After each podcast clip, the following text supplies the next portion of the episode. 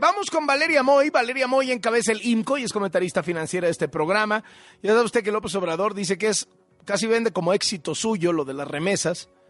Si también estuvieran también las cosas en México, como él dice, pues no habría tanta gente saliendo del país, no entrarían tantas remesas. Valeria, ¿cómo te va?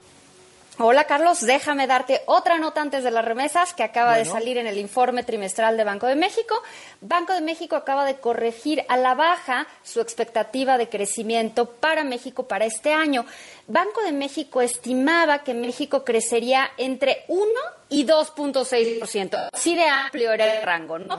Con la estimación central era de 1.8%, entonces decíamos que Banco de México estimaba que México crecería este año 1.8% y acaban de presentar el primer informe y ya dijeron que no va a ser 1.8%, sino un rango de entre 0.8 y 2.4, es decir, un escenario central de 1.6%. Llama la atención esto, Carlos, porque hay algunas otras instituciones como por ejemplo Bank of America o BBVA que han subido un poquito la expectativa de crecimiento.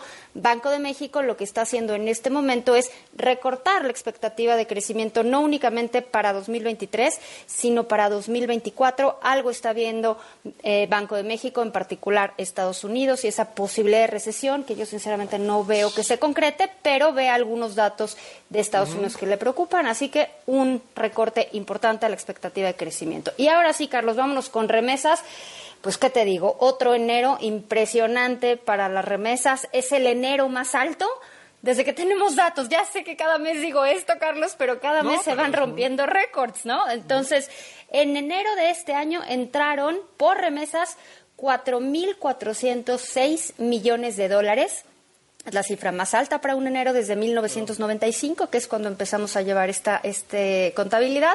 Es un incremento anual, comparando enero con enero, de 12.5%. Y lo que llama la atención, Carlos, de este número es que se incrementó sobre todo el número de transacciones, más que el monto de la transferencia promedio, lo que se incrementó en 11% es el número de transacciones que se hicieron.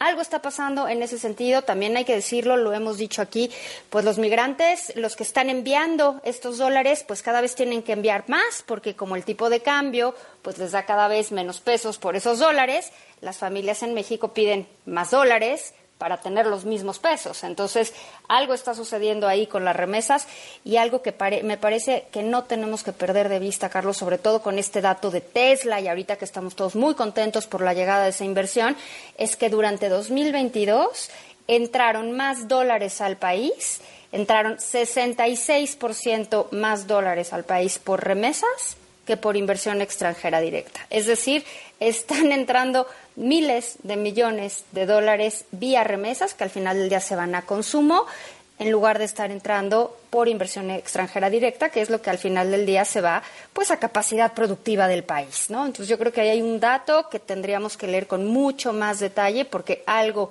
podremos eh, deducir de esa información. Y en otro dato que había hecho mucho ruido, Carlos, te acordarás de este aumento programado en las tarifas de las carreteras.